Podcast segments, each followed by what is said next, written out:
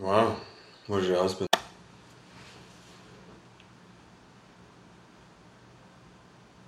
Hi there. Yeah. Wow. Nice Halloween costume.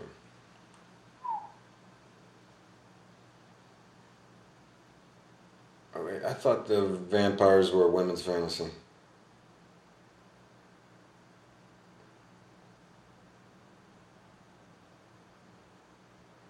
Oh, I see.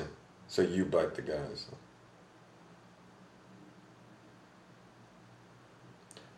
Oh, wow, that's dark.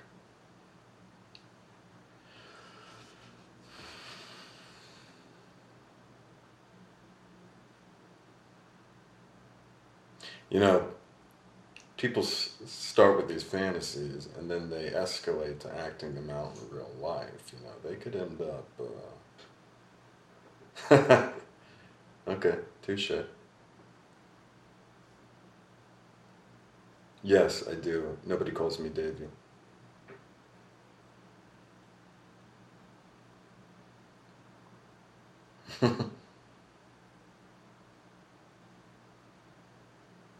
How do you know they're not just saying they're comps? Yeah, you are.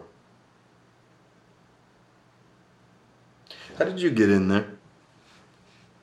How did you get in to this job?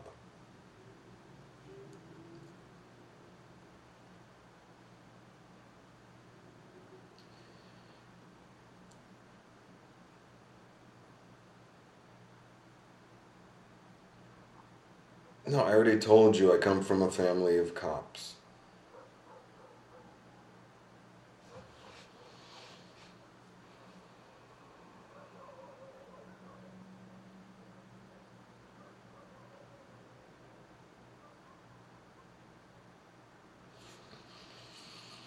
Okay.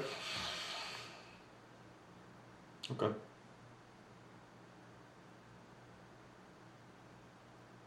Yeah, I was young. I was a teenager.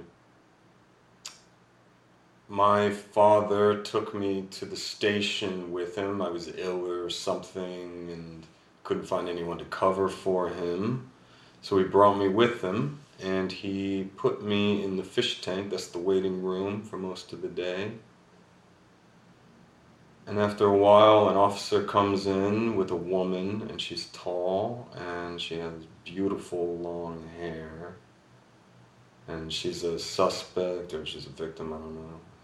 She's crying, or she had been crying. She's wearing a sexy black outfit with a big coat over her. Maybe somebody put the coat on her. Her makeup's running. She looks like something out of a movie, and I'm watching her. Well, I'm watching her over my Game Boy. But I don't want to take my eyes off of her. And then, after a few moments, a man walks in. Black suit, tie, and this is summer, so everybody in the police station is sweaty and a mess but he's pristine. Pristine. He's FBI.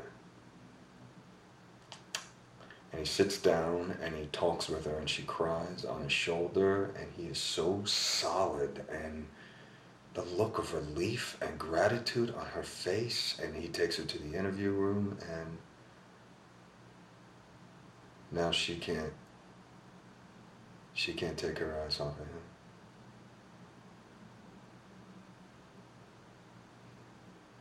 Yeah. Yeah, I want to be that guy. Yeah. Okay, enough about me. Enough. I want to know about you. I want to know how you got into this job, and don't tell me this ballet story. I know it was a lie. Stop. The Bolshoi Ballet never performed Giselle in Paris. I know this.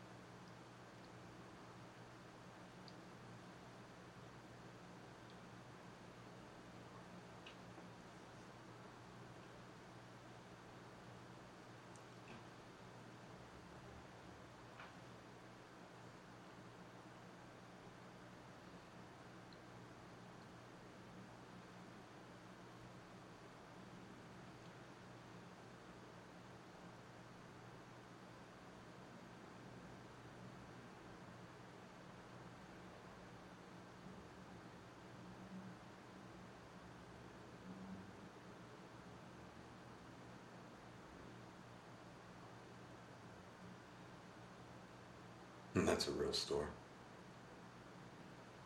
Hmm.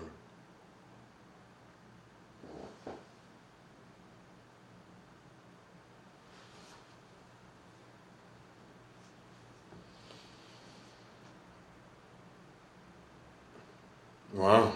What did your husband think of that tattoo? And what prison was he sent to? Because you said he was arrested for a financial crime. I'm sorry it's a force of habit.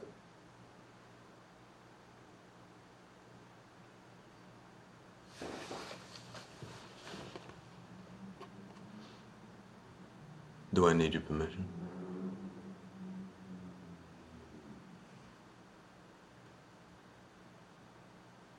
I'll do that. Bye.